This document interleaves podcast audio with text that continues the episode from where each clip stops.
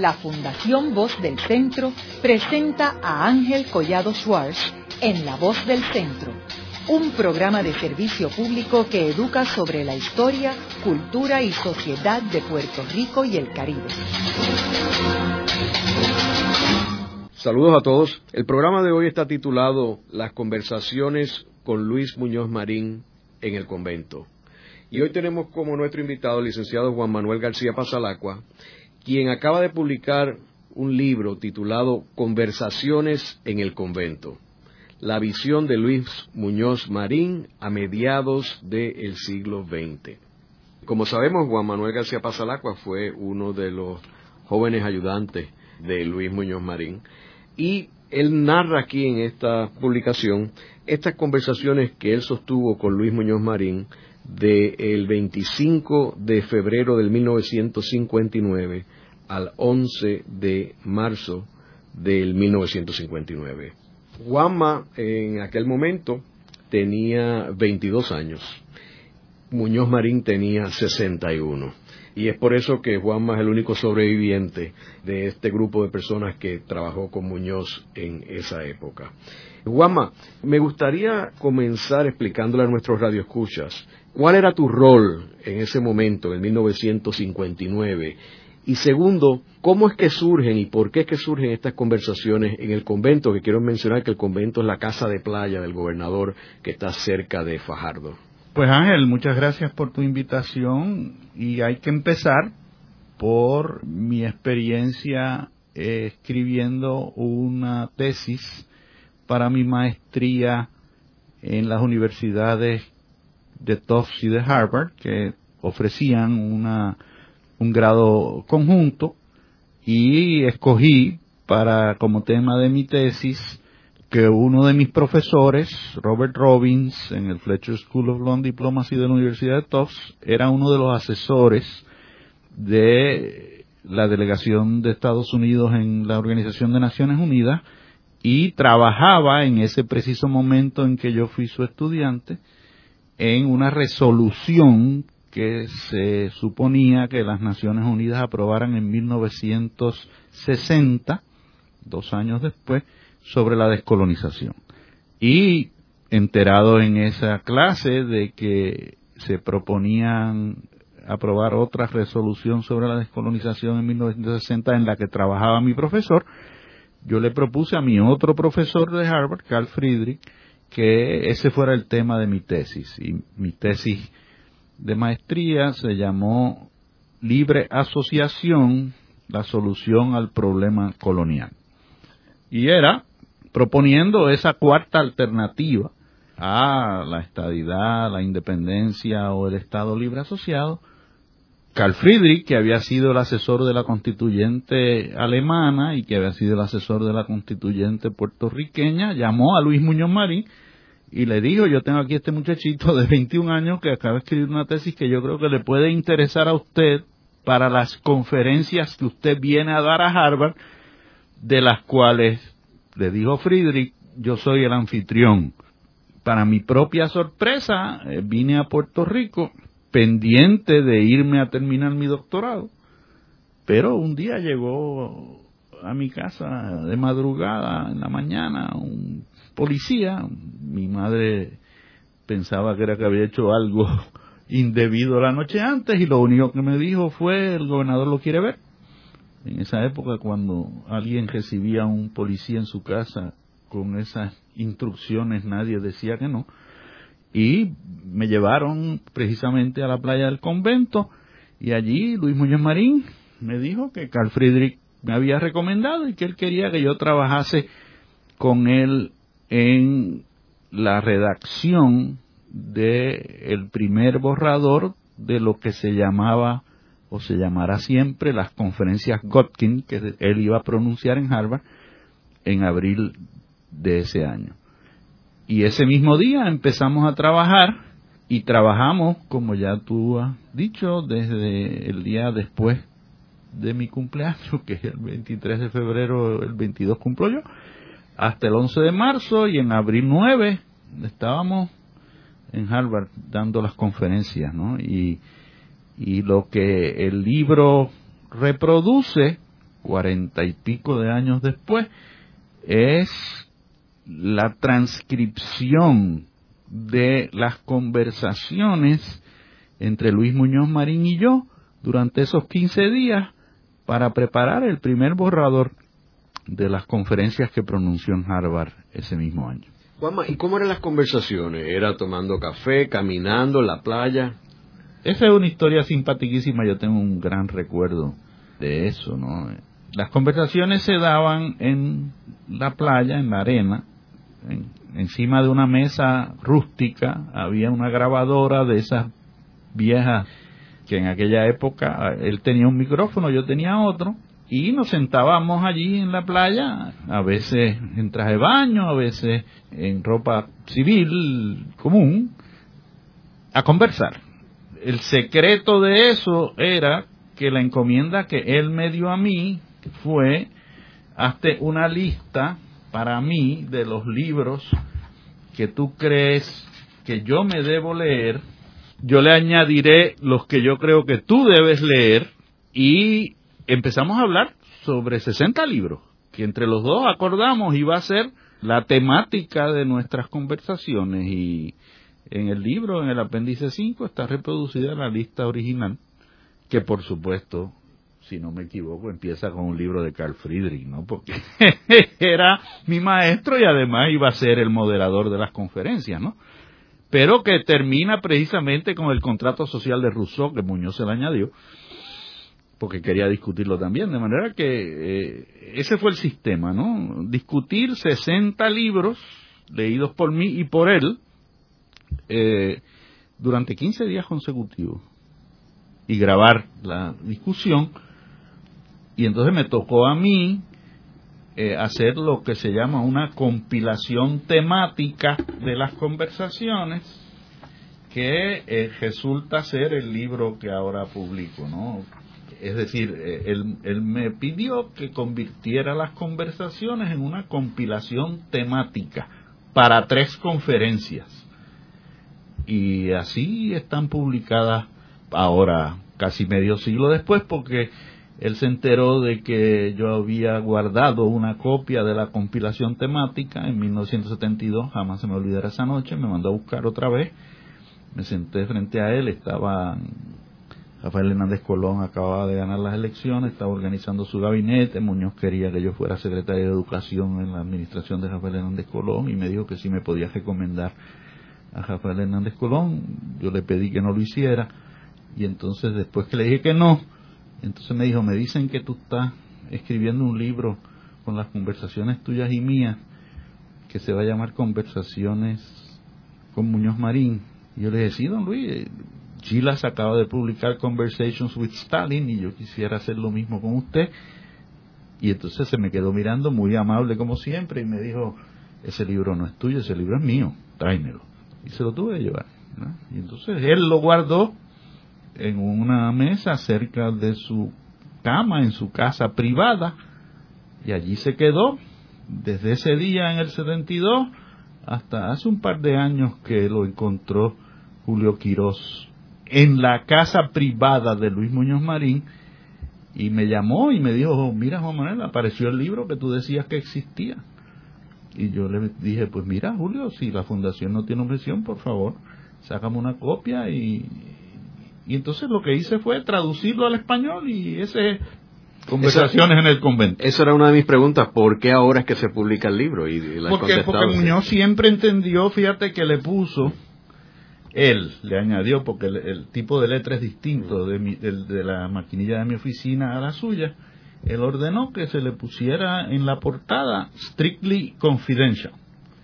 Y así se quedó otra vez en su escritorio cerca de su cama, eh, por, pues desde el 59 hasta el 2005 de haber sido por ahí que lo encontró Julio Quiroz Así que él lo guardó para siempre. ¿Y tú le diste la única copia que tú tenías? Yo fui generoso conmigo mismo y saqué una copia antes de entregarle el original a él. Pero nunca la publiqué esperando que apareciera la copia original. De manera que lo que aparece en el libro es una reproducción fotográfica de la copia original a la que él le había añadido Strictly Confidential. Juanma, ¿y había alguien más presente en esas conversaciones? Sí, en esas conversaciones me acompañó sin leerse los libros ni participar la mayor parte de las veces un agente de inteligencia de los Estados Unidos de América que decía ser reportero del Time Magazine de nombre Samuel Harper, que ya murió, pero estaba presente, estaba presente y, y en ese sentido mi esposa Ivonne, que como tú sabes Costa, que es historiadora, eh, dice que Muñoz en realidad no estaba hablando conmigo, sino que Muñoz le estaba hablando a los Estados Unidos. Y esa teoría yo no la comparto, pero esa es la teoría de Ivonne Acosta, así que hay que respetarla. O sea, las conversaciones eran en inglés. Todas fueron en inglés. Todas eran en inglés. Y los libros, como tú ves en la lista de libros, son en su mayoría libros en inglés. Juanma, y háblanos sobre las conversaciones, eh, puntos importantes de. Bueno, yo creo, Ángel, que la clave de estas conversaciones es el momento en que Muñoz y yo eh, llegamos a discutir cuál es la relevancia de ese momento histórico para Puerto Rico. Y sobre eso, él escoge en ese momento preciso discutir lo que él mismo llamó los imperialismos británico, portugués, ruso y estadounidense. en ese momento, en privado, en una conversación que guardó en secreto por medio siglo, él no tuvo reparo en decir, en este momento existen en el mundo cuatro imperialismos el imperialismo británico, el portugués, el ruso y el estadounidense. Y entonces, a ese planteamiento, él le añade lo que para mí es la parte clave de estas conversaciones, y es cómo dejan los imperios de ser imperios. Y él me explica entonces que los imperios dejan de ser imperios cuando, y estoy citando de esas frases preciosas que Muñoz siempre diseñó, cuando aprenden el arte de dejar ir, que es la cita exacta, ¿no? Y si tú me lo permites, voy a leer muy brevemente ese momento. Eh, acabamos, Muñoz y yo, de discutir las implicaciones de las palabras imperialismo y colonialismo, y entonces digo yo, gelatando ese momento, el incidente semiótico, es decir, el incidente sobre el contenido simbólico de esas dos palabras, nos llevó a otra etapa de la conversación, la teoría de la acción y la reacción. Muñoz señaló que hay una ley de compensación en la historia, como la hay en la física, y una acción producirá una reacción adecuada. Pero ante esa disyuntiva de nuestra relación con los Estados Unidos, Muñoz me propuso otra avenida analítica, ¿no? Hay un arte en dejar ir. Este es un arte que no se aprende. Es un arte difícil aún para los padres que tienen que aprender a dejar ir al niño en el momento en que el niño comience a resentirlos y se preguntó en esa conversación conmigo hace más de 50 años si esa era la causa del resentimiento, es decir, si el colonialismo era la causa del resentimiento contra el imperialismo, ¿no? Y digo yo en la página 45 de este libro, ahora, a comienzos del siglo XXI, después del grito de Vieques por 85 mil seres que marchamos contra la Marina estadounidense, la cuestión es precisamente la que planteó hace más de 50 años Luis Muñoz Marín, si los Estados Unidos han aprendido o no el arte de dejar ir. Y ese para mí es el mensaje de esas conversaciones. Lo interesante, Ángel, es que esas conversaciones y esa transcripción de las conversaciones es distinta a las conferencias que él dictó en la Universidad de Harvard. Precisamente ese es para mí el dato más importante. O sea, aquí ya compañeros nuestros que tú has entrevistado han trabajado con las conferencias Godkin y han examinado las conferencias que se dictaron pero las conversaciones entre él y yo que produjeron el primer borrador de las conferencias, que es el que aparece ahora después de estar más de medio siglo guardadas, es distinta. ¿Por qué? Porque en las conversaciones es que Muñoz, francamente y sin problema ninguno, está dispuesto a discutir conmigo tres temas. El imperialismo, el colonialismo y la soberanía para Puerto Rico. Interesantemente, ninguno de los tres apareció en las conferencias Godkin que se pronunciaron en Harvard. ¿Por qué? Hombre, porque me parece a mí que el momento en que Muñoz se para allí en el escenario de Sanders Theater, donde esa noche lo acompañábamos mi, esposa, entonces mi novia, Ivonne Acosta y yo, entre otras personas, y Friedrich preside la sesión de las tres conferencias, era un momento álgido en la historia de Estados Unidos en que todavía vivíamos el macartismo y el anticomunismo y la sospecha. Y yo creo que en ese sentido eh, Luis Muñoz Marín hace la decisión de, ok, las conversaciones con Juan Manuel se quedan en la gaveta del escritorio al lado de mi dormitorio, eh, las conferencias Kotkin, ni siquiera las conferencias Kotkin autorizó a que se publicaran, como tú sabes por tus entrevistas, ¿no? Así que yo creo que fue una prudencia que ahora, casi 50 años después, eh, se convierte de prudencia en inminencia, es decir, ahora es que desde el otro lado de las cosas el espíritu de Luis Muñoz Marín me dijo, públicalas ahora. Y ahora se publicaron. Juanma, cuando tú mencionas que estas conversaciones estaba este personaje de la inteligencia de Estados Unidos, Sam Harper, quien después estuvo trabajando en la administración de Hernández Colón Así en 1972 y que en un programa recuerdo que Janet Ramos comentó que en los tiempos de Roberto Sánchez Vilella él también era un personaje que estaba allí en la fortaleza o sea que vemos, vemos tres administraciones, los tres gobernadores del Partido Popular, o sea que no solamente Muñoz, Sánchez y Hernández Colón. Y que después termina esto, creo que fue después que entra Carlos Romero, ahí pues como que él desapareció. De Puerto Rico. Sí, correcto. No, de Puerto Rico y la relación con Puerto Rico. Ahora, ¿cuál era el rol de él? Bueno, la historia de, de Sam Halper es una historia interesantísima. Eh, Sam ingresa a la Agencia Central de Inteligencia muy joven, usa el cover, que se llama en inglés, como periodista del Time Magazine en América Latina y el Caribe y se convierte en un experto de la Agencia Central de Inteligencia en Asuntos del Caribe y es la persona que escribe el primer reportaje sobre Luis Muñoz Marín para el Time Magazine. Y después de eso, Sam tuvo problemas eh, con la agencia porque él, siendo corresponsal de Time en Ecuador, genera una crisis que obliga al presidente de Ecuador a dimitir y tiene que salir volando de, Ecuador y eso en su carrera de, inteligencia se convierte en un problema y entonces se refugia en, en el Caribe, ¿no? No en Latinoamérica entera, sino en el Caribe.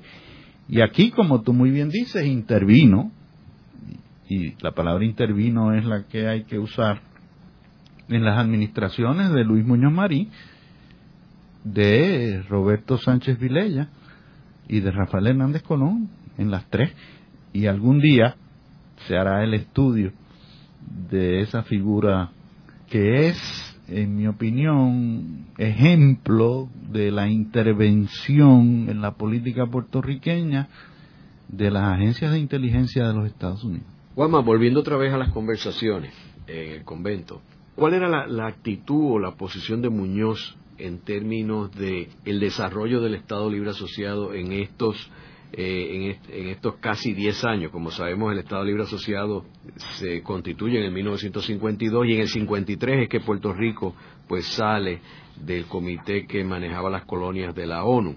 Eh, y luego hubo todos estos intentos del Fernand Murray, etcétera.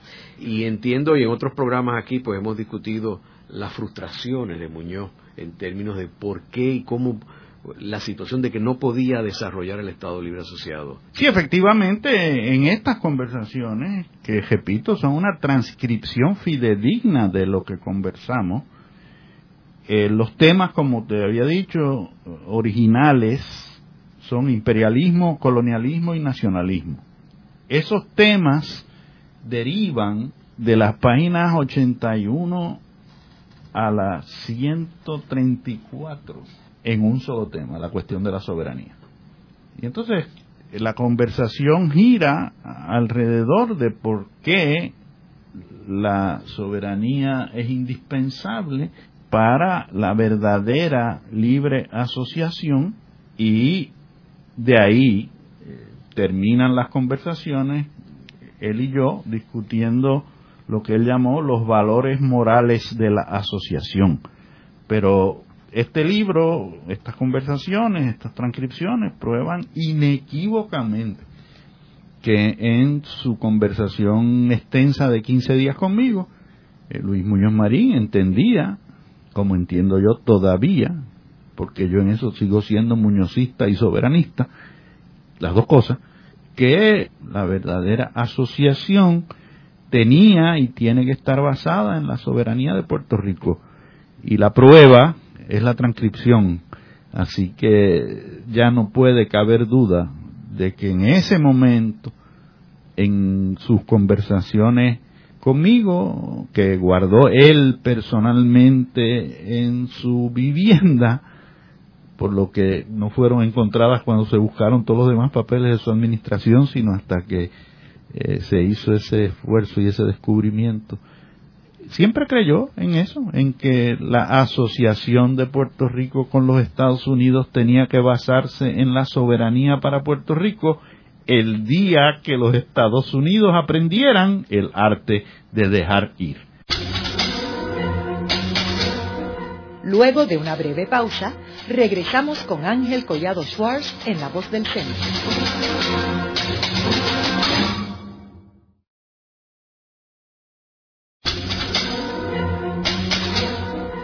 Regresamos con Ángel Collado Schwartz en La Voz del Centro.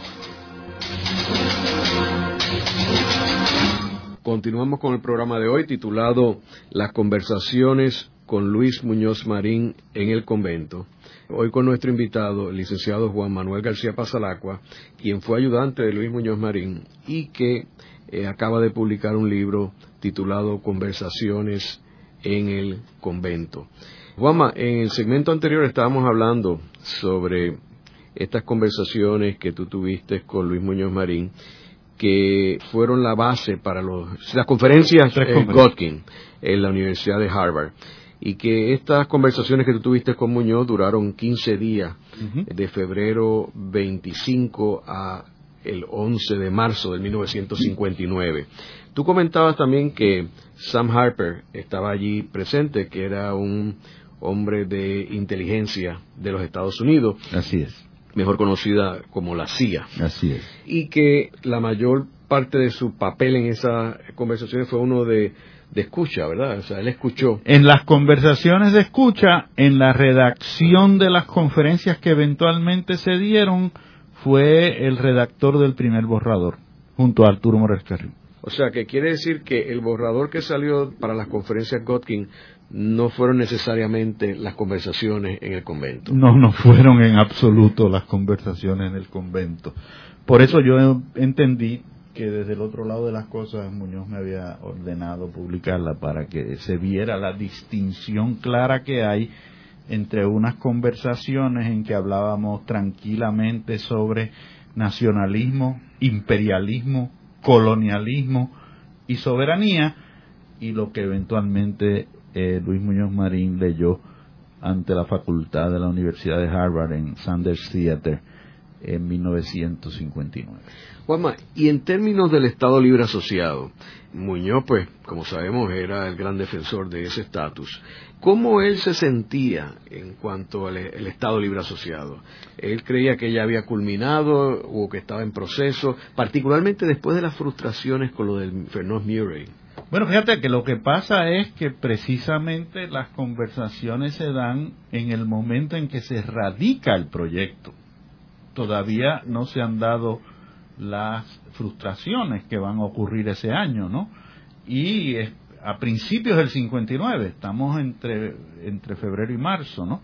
Y en ese momento la discusión clave, que está reproducida en las páginas 137 a 139 en el libro en, en español y más adelante también en inglés, entre él y yo era que Luis Muñoz Marín creía en 1959 que el Estado Libre Asociado que existía era la libre asociación que se iba a definir en la resolución 1541 de Naciones Unidas que se iba a aprobar un año después, pero que ya nosotros conocíamos los borradores porque Robert Robbins, mi profesor en Fletcher, me los había facilitado. Y Muñoz argumentaba a mí el ELA ya es libre asociación.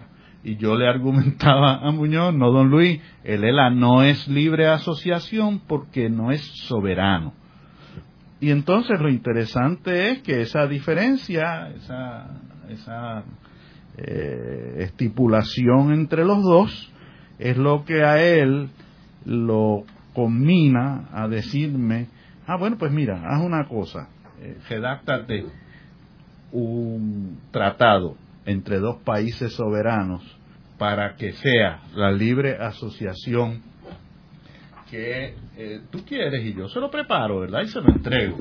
Y ese documento también está reproducido en el libro. En el 59, antes de ir a dar las conferencias, yo le redacto el tratado.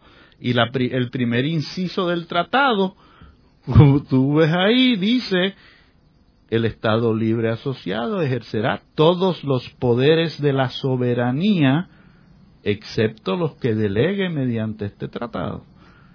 Y él recoge esa propuesta mía y él de su puño y letra, porque la reproducción en el libro es de su puño y letra y todo el que conoce la letra de Muñoz sabe que esa es la letra de Muñoz. Me pone una nota que dice explicar el día 23 de junio por la mañana, LMM, y explicárselo a quién, explicárselo a Forta, Sánchez, Negrón, Moscoso y Tría. Y eso hice. En otras palabras, el pulseo entre Muñoz y yo, entre febrero y marzo del 59, se va a concretar en junio del 59 cuando él me pide que yo le explique al grupo de estatus que él ha organizado mi propuesta de un tratado de asociación soberana. Y ahí está. Y ese es el contenido del tratado que yo propuse. ¿Y qué sucedió con ese tratado? Eh, murió al nacer. o sea, se le somete, él me pide que yo se lo explique a ese grupo, y en ese grupo el único que lo apoyó fui yo. Y el único quiere decir el único. O sea, ese, el resto de los miembros de ese grupo, que fueron, repito, Eiforta, Muñoz mismo, Roberto Sánchez, Luis Negrón, Teodoro Moscoso y José Trías Monge, no lo quisieron adoptar y mucho menos proponer. Pero la ironía... ¿Y qué ellos querían? Pues querían el fenómeno Lo que se radica entonces es el proyecto Fernós Muray que no se parece en nada al que yo le estaba proponiendo, que era un tratado entre dos países soberanos. Y entonces se radica aquella cosa espeluznante y tristísima de Fernando Miure. Pero lo interesante... Que también fracasó, no fue a ningún sitio. Que tampoco fue a ningún sitio, pero lo interesante es que años después, cuando Kennedy le pide a Muñoz que le radique una propuesta de nuevo estatus para Puerto Rico, lo que Muñoz le radica oficialmente a la Comisión de Estatus sin enmendarlo, es lo que yo le había propuesto en el 59. O sea, en el 62, tres años después, Muñoz radica el Tratado de Libre Asociación Soberana como su propuesta oficial a la Comisión de Estatus. Y, esos documentos existen y están allí en la fundación. ¿Y qué sucede ahí? También murió. No, no, el tiempo no había llegado, Ángel, porque como Muñoz lo vio claro, los Estados Unidos todavía no habían aprendido el arte de dejar ir. Ahora es que se puede aprobar. ¿Y por qué? Porque como también dijo Muñoz, el americano iba a aprender el arte de dejar ir cuando nosotros le hiciéramos visible nuestro resentimiento. Y el resentimiento de Puerto Rico se les hizo evidente cuando los 85 mil marchamos por la Avenida Las Américas para que se fueran de Vieques. A partir de ese día y del día que se fueron de Vieques, el primero de mayo del 2003, es que el americano empezó a implementar su nuevo conocimiento del arte de dejar ir.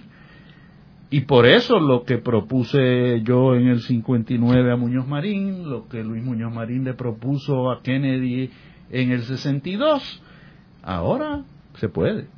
Hay un comentario, Juanma, que también en el 1960-62 había escalado la Guerra Fría. Seguro, eh, A unos niveles bien peligrosos para los Estados Unidos porque había llegado el patio de Estados Unidos a Cuba. Sí, sí, fíjate que nosotros aquí en el, en el prólogo de este, este libro hay un inciso para coincidir totalmente contigo que empieza diciendo y en eso llegó Fidel.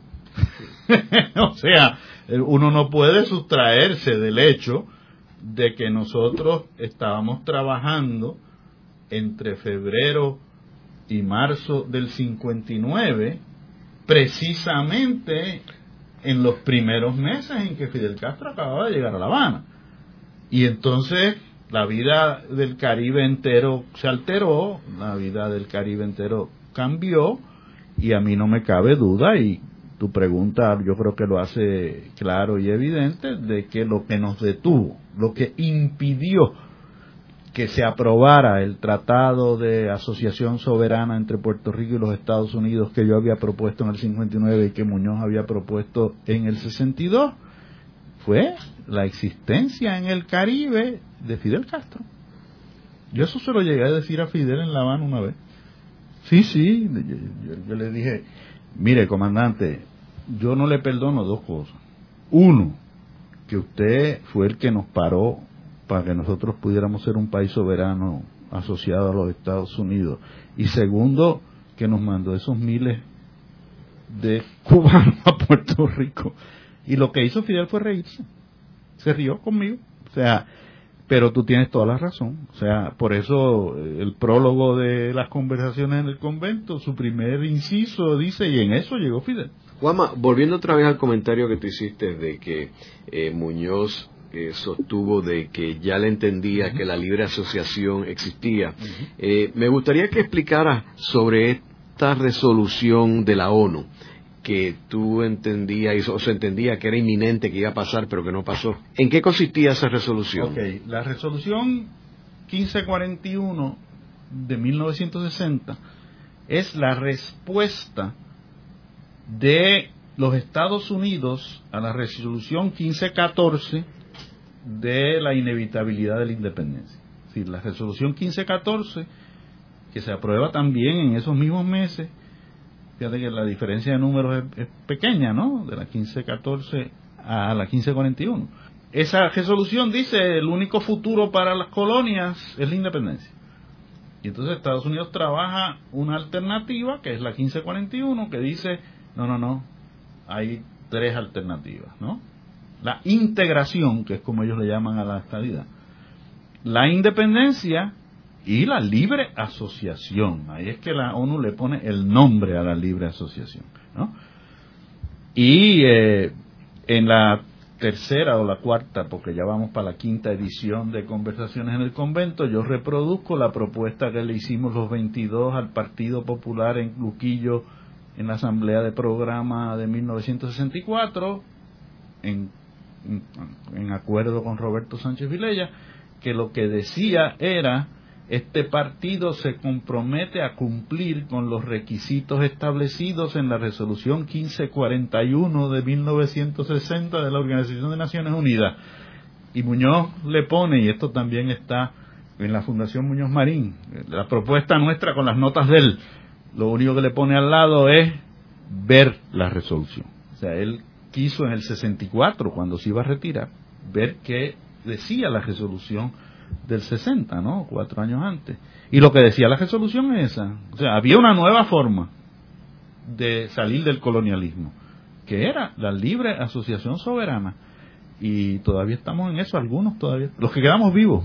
Juanma, tú estabas mencionando de que estas conversaciones en el convento que tú tuviste con Luis Muñoz Marín y Sam Harper, que era la gente de la CIA, esas conversaciones que tú recoges muy bien en este documento y en, este, en esta publicación, esto no es el resumen que hace Sam Harper, que es la base para las conferencias Godkin en la Universidad de Harvard. O sea que lo que se dijo en Harvard es la versión de Sam Harper. Correcto. Basada esencialmente en, la versión de San correcto. Corregida por Arturo Morales Carrión.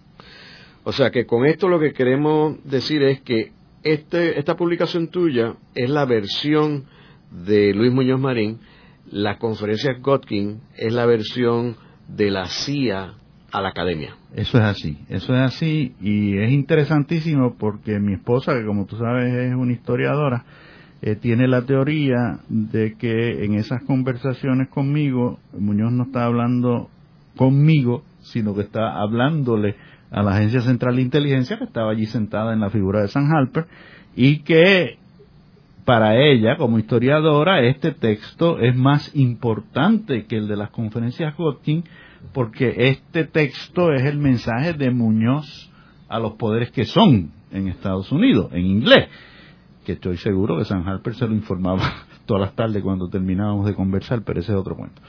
Y esa teoría de que las conversaciones conmigo son el mensaje de Muñoz a Washington de lo que él quiere, de lo que él aspira, de lo que él entiende, de lo que él espera, culminan precisamente con la redacción del Tratado de Libre Asociación Soberana que él me pide que entonces, meses después, en junio, yo le explique a su grupo íntimo que brega con el estatus, para entonces jadicar el Fernos Murray, pero que lo que se jadica es el Fernos Murray y no la propuesta que está aquí en el libro, ¿no? De manera que en ese sentido, yo puedo decir con tranquilidad de espíritu, las Godkin son la transacción que hace Luis Muñoz Marín con la Agencia Central de Inteligencia de los Estados Unidos sobre el futuro de Puerto Rico, que no es lo que Luis Muñoz Marín quería realmente en el futuro para Puerto Rico, que donde está contenido es en la transcripción de las conversaciones entre él y yo, que presenciaba sentadito allí tomando notas Sam Halper, que era el agente de la Agencia Central de Inteligencia a cargo de velarnos a los dos. Lo que estaba Sam haciendo era velándonos a los dos. O sea, que tú dirías que el hecho de que Muñoz no creía en lo que él dijo en Harvard oh, wow. es la razón por la cual esas conferencias no se distribuyeron ni se reseñaron en Puerto Rico. Vamos a ponerlo de la forma más amigable y entendible posible. Luis Muñoz Marín estaba descontento con el borrador de sus conferencias que le había escrito Sam Halper. Luis Muñoz Marín hubiese preferido leer ante la Facultad de Harvard el borrador que ahora se publica medio siglo después en, mi libro, ¿no? Pero Luis Muñoz Marín estaba consciente, y, y, lo puedo decir con conocimiento de causa, de que en ese preciso momento había llegado al poder en La Habana una revolución castrista y que Fidel Castro había estado en Harvard dos semanas antes que él y que se había llenado el estadio donde Fidel habló y no el teatro donde habló Muñoz, porque el, el estadio se llenó de estudiantes. En, en Sanders Theater era una reunión con la facultad.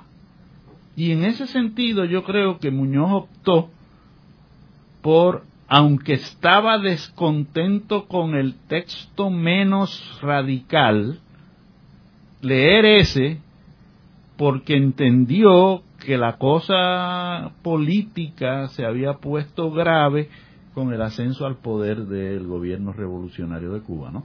Y en ese sentido, a mí me parece que el momento ese en que Muñoz, Luis Muñoz Marín rompe su primera conferencia a, dos horas de pronunciarla y es únicamente Inés María Mendoza la que salva el día dándole un vaso de agua y una pastilla tranquilizante y Muñoz gritando, yo no me voy a tomar ninguna pastilla, yo no voy a dar ninguna conferencia y doña Inés lo mira frente a mi esposa y a mí y le dice, Muñoz, ya te la tomaste.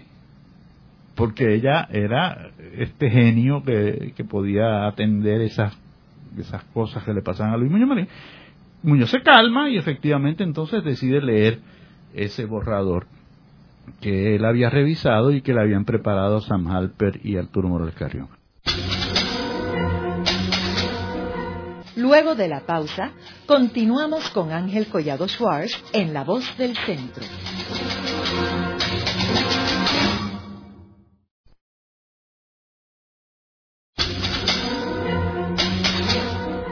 Regresamos con Ángel Collado Schwartz en La Voz del Centro. Continuamos con el programa de hoy titulado Las conversaciones con Luis Muñoz Marín en el convento. Hoy con nuestro invitado, el licenciado Juan Manuel García Pasalacua, quien fue ayudante de Luis Muñoz Marín y que eh, acaba de publicar un libro titulado Conversaciones en el convento. Juanma, en el segmento anterior estábamos hablando de las conferencias Godkin, que por cierto yo invito a cualquiera de las personas interesadas en este tema a escuchar eh, un programa que grabamos sobre las conferencias Godkin con el doctor Pedro Reina. Brillante que escribió un libro sobre eso. Y también este que quiera leerlas están en el portal de la Fundación Luis Muñoz Marín, también puede leerlas y tú mencionas de que hay unas grandes diferencias entre lo que sucedió en las conversaciones en la playa del convento a lo que acabó dictando Muñoz en sus conferencias en la Universidad de Harvard, en las conferencias Godkin. Y tú mencionas que uno de los puntos más importantes, quizás el más neurálgico, es que lo que tú habías resumido, que era el tema de imperialismo, de colonialismo, de soberanía, todos esos temas se evadieron en las conferencias de Godkin, ¿correcto? Ahora, luego de este evento, pues vino, el, como tú mencionaste, el proyecto de Fernand Murray, y luego pues Muñoz abandona la gobernación a raíz de terminar su cuatrenio en el 1964, y Roberto Sánchez Vilella sale electo. Sabemos que Muñoz pues eh, en este periodo eh, tuvo muchas frustraciones y esta tiene que haber sido una de ellas. No cabe duda. Eh, ahora, en términos de luego las reflexiones que hizo Muñoz, ¿cuál tú dirías que fueron sus grandes frustraciones, sus arrepentimientos, lo que a él le, le había causado una gran angustia en sus últimos años después de dejar la gobernación? Fíjate Ángel, él mismo en sus memorias le llama sus rectificaciones y quiso dejarlas por escrito.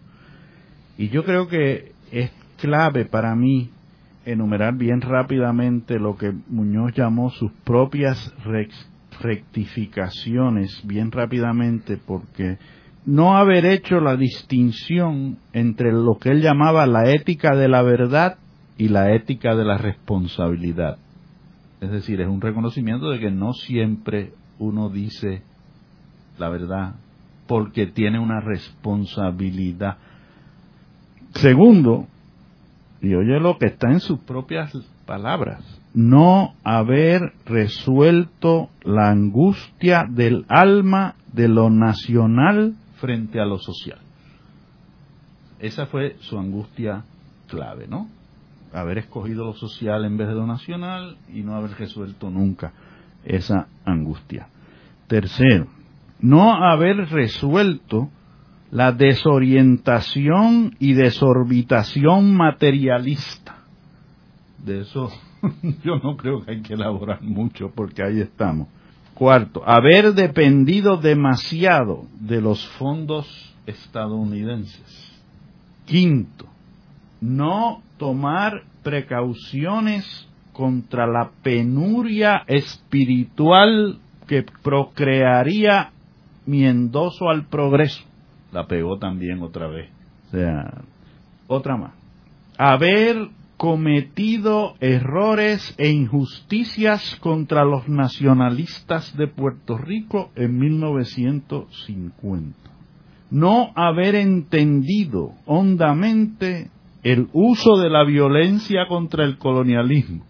Haber transpuesto indebidamente lo que en realidad significaba la ley 600 de 1950 y no haber resuelto los debates sobre el estatus político.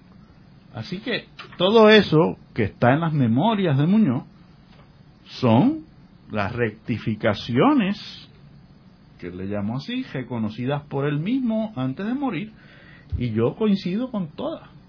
Yo creo que eso es lo que otra vez me anima a mí a seguir siendo muñozista, ¿no? Que no solamente hizo el esfuerzo, que no solamente dejó el documento del tratado soberano entre dos países que está ahí, sino que en sus memorias dijo, mire, de esto es de lo que yo me arrepiento. Y eso explica claramente el cuadro en que Pancho Rodón le robó el alma a Luis Muñoz Marín. Juanma, y volviendo otra vez a esto del cuadro, Pancho habla en un programa que hicimos también sobre el cuadro de Muñoz, Pancho Rodón, que, es, que, es, el pintor, y él habla que Muñoz estaba angustiado durante todo este último periodo de su vida y que él le decía que no podía dormir por las noches eh, y Pancho menciona que no dormía por las noches porque tenía un cargo de conciencia muy grande por este asunto de los nacionalistas y lo que, la criminalización de la de los el movimiento la independentista. Nacional, eso es así. Y que eh, máximo cuando tenemos casos como un poeta como Matos Paoli haberlo encarcelado ¿Tú coincides con eso? Totalmente, y, puedo decirte que yo viví esa angustia expresada por Luis Muñoz Marín mismo a mí en estas conversaciones que ahora publico, en esa discusión sobre, y fíjate los tres temas, tú sabes, imperialismo, colonialismo y nacionalismo. 15 días hablando de eso, con 60 libros que nos habíamos leído los dos. Y en ese sentido, yo puedo dar el testimonio, y quizás soy el último que quede vivo que lo puede dar, de que el Muñoz del cuadro de Pancho Rodón, que siempre, como tú sabes, empieza pintando sus cuadros por los ojos, y que tiene esos ojos tristes, esos ojos de tragedia, esos ojos de angustia, le robó el alma a Luis Muñoz Marín y la posee, el, el alma de Luis Muñoz Marín está en ese cuadro. Haremos una breve pausa, pero antes los invitamos a adquirir el libro Voces de la Cultura, con 25 entrevistas transmitidas en La Voz del Centro. Procúrelo en su librería favorita o en nuestro portal.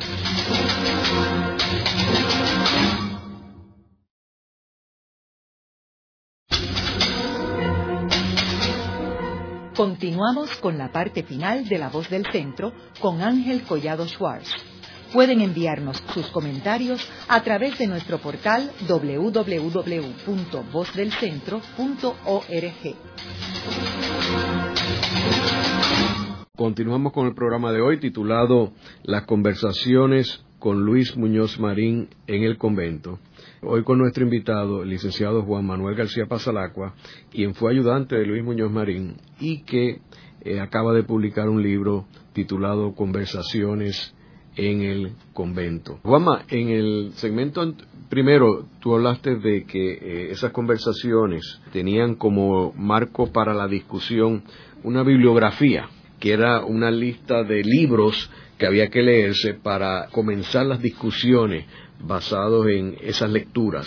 La lista obviamente es extensa e incluye algunos que el propio Luis Muñoz Marín añadió a puño y letra. Así es. Pero ¿cuál tú dirías que fueron los libros más importantes y que tuvieron más impacto en términos de las conclusiones de esas conversaciones? Yo te diría aquí pensando 50 años después que para iniciar las conversaciones los textos más importantes fueron por supuesto el libro de Carl Friedrich sobre el federalismo porque él sabía que iba a ser su anfitrión en las conferencias en Harvard, y la tesis que yo le escribí a Carl Friedrich sobre la libre asociación por la misma razón, porque era lo inmediato.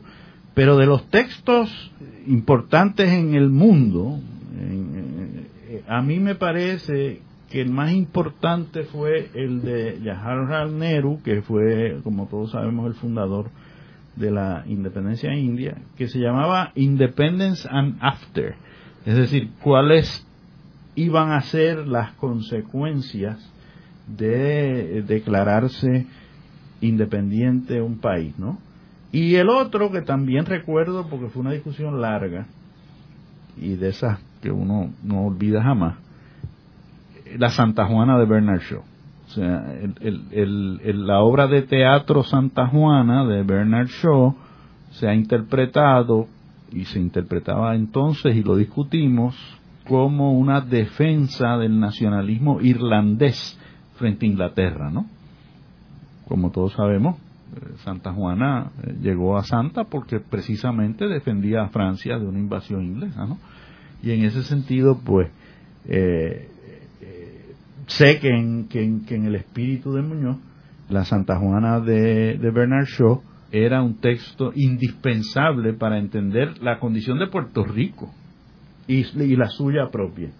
Y entonces hay otros, como por ejemplo el libro de, de John Kenneth Galbraith de Affluent Society, que estoy seguro que tú sabes que Galbraith se lo dedica a Muñoz.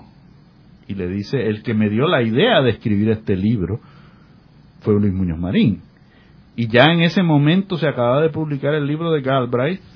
¿Y cuál es el argumento del libro de Galbraith? Que los países que generan una sociedad afluente tienen que tener mucho cuidado de no transformar sus valores y entregarse exclusivamente al progreso de esa sociedad fluente. Y por eso se dedica Muñoz Marín, porque en ese momento Muñoz estaba eminentemente preocupado sobre otra vez a dónde iba a llevar a Puerto Rico la determinación suya de, como dice él mismo en sus rectificaciones, posponer lo nacional y hacer prioritario lo social y lo económico, ¿no? Y esa era su, su angustia en, ese momento. Y, ah, y, y, los ocho volúmenes del estudio de la historia de Toynbee, que me los tuve que leer en esos 15 días, y que el que quiera en el futuro hacer una investigación tanto de las Godkin como de el texto que estamos publicando nosotros de de cómo se ven por ahí las manos de Arnold Toynbee metiéndose y saliendo del texto sin que se mencione una sola vez, los va a encontrar. También mencionaste The Broken Pledge. Eh, ah, sí, fíjate que es interesante eso también porque el único libro sobre Puerto Rico que Muñoz pide que discutamos es el libro que le dice a los Estados Unidos, escrito por sus dos amigos, ustedes han roto la promesa que Miles hizo cuando invadió el Broken Pledge, ¿no? Eso es lo interesante. Bien significativo. Seguro, seguro. El único de los, de los 56 libros, el único sobre Puerto Rico es ese. Y lo interesante, fíjate, para mí, ahora pensando aquí junto contigo, es que cuando en ese momento discutimos por qué era que los Estados Unidos habían roto su promesa hecha por Miles al llegar a Puerto Rico, yo lo que me pregunté, estoy reviviendo eso ahora mismo, es si Muñoz se atrevería a decírselo a la facultad de Harvard. Y no llegó ahí. Es decir, obviamente el haber discutido ese libro indica que estuvo tentado a hacer en las conferencias la acusación que habían hecho sus amigos Duffy eh, y Bailey, ¿no? En el 37, de que ustedes han roto su promesa que le hicieron al pueblo de Puerto Rico, pero ahí no llegó. Juanma, este es tu tercer libro sobre el personaje de Luis Muñoz Marín. ¿Cuál tú dirías que ha sido el hilo conductor de esos tres libros? Más allá del personaje, obvio. Pues fíjate, yo he querido, con la publicación de los tres libros, presentarle a las generaciones futuras un Luis Muñoz Marín que no es el que ellos conocen y que fue el que yo conocí. Es decir, un Muñoz Marín que primero que nada es un constructor de mundos metafóricos, un, poeta, que en el primer libro que publiqué sobre él, que se llama Bate de la cuna a la cripta, es el profesor que escribe el ensayo principal, Mario Cancel, el que dio en el clavo, porque ese ensayo se llama, y yo creo que ha hecho la contribución más grande, en mi propio entendimiento de Muñoz Marín, politización de la poesía y poetización de la política, ¿no? Y Mario explica cómo Muñoz transformó la política puertorriqueña en un ejercicio metafórico. Y eso explicó por qué el país todavía cree las metáforas que Luis Muñoz Marín inventó, diseñó y promovió, ¿no? Y ese es el primer libro. El segundo, el de los secretos del patriarca, el, esfuerzo es presentar a Luis Muñoz Marín en esa etapa de agonía, ¿no? En esa etapa de y se llama usando una frase de él mismo, se llama Los secretos del patriarca, guerra civil en la conciencia. Es decir, Muñoz consideraba que vivía con una guerra civil en la conciencia. No es fácil vivir así. Y ese es el segundo elemento de Muñoz que yo quise significar. Y el tercero, el, de este libro que, que, como te digo, me ha sorprendido que va por la quinta edición y me dicen en las librerías que todos los que lo piden son muchachos jóvenes, es el Muñoz pensador. El Muñoz, no el político, no el gobernador, sino el hombre que estaba pensando conmigo sobre esos tres temas tres temas ah, que, que cualquiera podría calificar de algo relevante, ¿no? Imperialismo, colonialismo y nacionalismo. Y sobre esos tres, pues hay 300 páginas publicadas y yo honradamente creo que los tres esfuerzos, ¿no? el de Muñoz poeta, el de Muñoz angustiado y el de Muñoz pensador, son las contribuciones que puedo hacer a su memoria de un hombre que obviamente fue importantísimo en mi vida y importantísimo para Puerto Rico. En el programa de hoy hemos discutido las conversaciones entre Luis Muñoz Marín y Juan Manuel García Pasalacua en la playa del convento en Fajardo, que ocurrieron del 25 de febrero al 11 de marzo del 1959. Como hemos discutido esas conversaciones, el objetivo era redactar unas conferencias en, eh, que se llamaron las conferencias Godkin en la Universidad de Harvard, pero desgraciadamente lo que se discutió en esas conversaciones no fue necesariamente lo que se eh, dictó en la Universidad de Harvard. Y afortunadamente pues tenemos el documento que resumía esas conversaciones y el cual expresa el pensamiento de Muñoz Marín en aquel momento. Gracias, Juanma. Gracias a ti por haberme dado esta oportunidad, como tantas otras has ofrecido con tu serie de programas y tus libros, de que las generaciones futuras se enteren de lo que otros no les habían permitido saber. Y en eso, Ángel, mi estima y mi admiración por tu trabajo sigue siendo insondable. Esta ha sido una producción como servicio público de la Fundación Voz del Centro. Los invitamos a sintonizarnos la próxima semana a la misma hora. Y recuerden que pueden adquirir el libro Voces de la Cultura en su librería favorita o en nuestro portal.